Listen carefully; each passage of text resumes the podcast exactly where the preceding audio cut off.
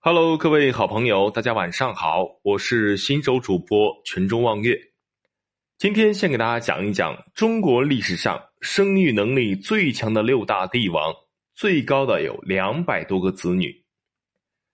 在古代，皇帝作为最高统治者，不仅生杀予夺，更是广招妻妾，拥有后宫佳丽三千，而且更是妻天下之妻。因此，拥有最好的生育条件。在古代，成千上百位的帝王中，生育能力最强的是下面这六位，最高的有两百多个子女，而朱元璋只能排倒数第一。第六位，朱元璋。朱元璋是个名副其实的贫农，社会最底层，从小给地主家放牛，长大后成为行僧，游走天下。因此，身体素质还是不错的。在造反成功后，做了皇帝，更是大肆的选美女，充实自己的后宫。虽不至于后宫佳丽三千人，但是几百位还是有的。而其一生生育能力也算不错，共有二十六个儿子，十八个女儿，子女总共有四十四人。第五位，康熙皇帝。康熙皇帝是满清入主中原后的第二位皇帝，从小就得了天花，但是凭借顽强的生命力存活了下来。后来八岁登基，十四岁就杀了鳌拜，独揽大权。后来更是南征北战，平定三藩之乱，收复台湾，平定准噶尔叛乱，收复新疆，可谓是一位文治武功十分了得的皇帝。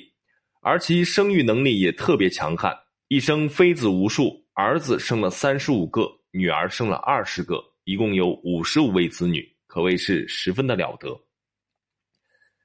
第四位，唐玄宗。唐玄宗李隆基可以说是大唐王朝除了李世民外最为英明神武的皇帝。其在一片混乱之中继承皇位，将大唐王朝重新带上繁荣昌盛的轨道。早年是勤政爱民，开拓疆土，往万邦来朝，开拓了开元盛世，呈现出一片欣欣向荣的状态。在其手上，中国古代封建王朝达到顶峰，可谓是世界兵符，其能力不可谓不强。但是晚年因为沉迷女色而误国误民，导致了历史上的安史之乱，将大唐王朝推向深渊。而其生育能力更是一绝，一生因为后宫美女无数，为其生育了三十个儿子，还有二十九个女儿，一共是五十九位子女，堪称千古一帝。第三位，南朝陈宣帝。陈宣帝陈顼，你可能不太了解，但是他的儿子陈后主陈叔宝的风流韵事，你肯定知道。而这位陈宣帝陈顼是南朝最后一个王朝陈的建立者。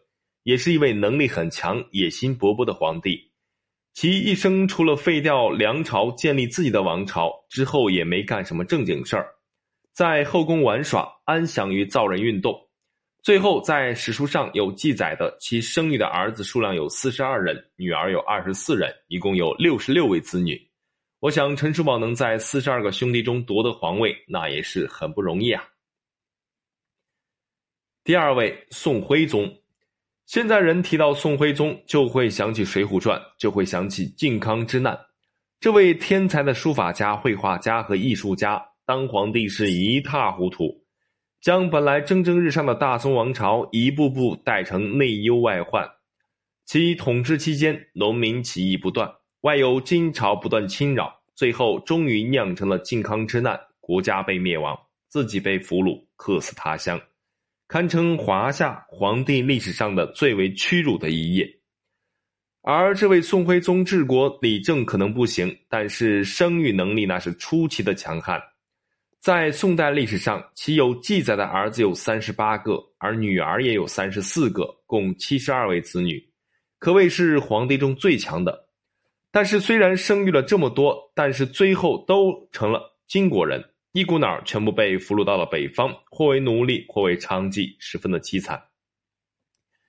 第一位中山靖王刘胜，这位大家可能不太了解，但是提起他的所谓子孙刘备，应该是无人不晓吧？刘备开场白一般都是“我乃中山靖王刘胜之后”，这位刘胜在历史上没留下什么好名声，但是唯一留下的是其好色之名，妻妾成群，因此生育能力是特别的强。历史记载其有儿子一百二十人，女儿八十多位，子女总共两百多人，堪称古今中外绝无仅有，实乃奇迹。而且在现代其墓葬中还发掘了很多女性用品，其生活有多糜烂，可想而知。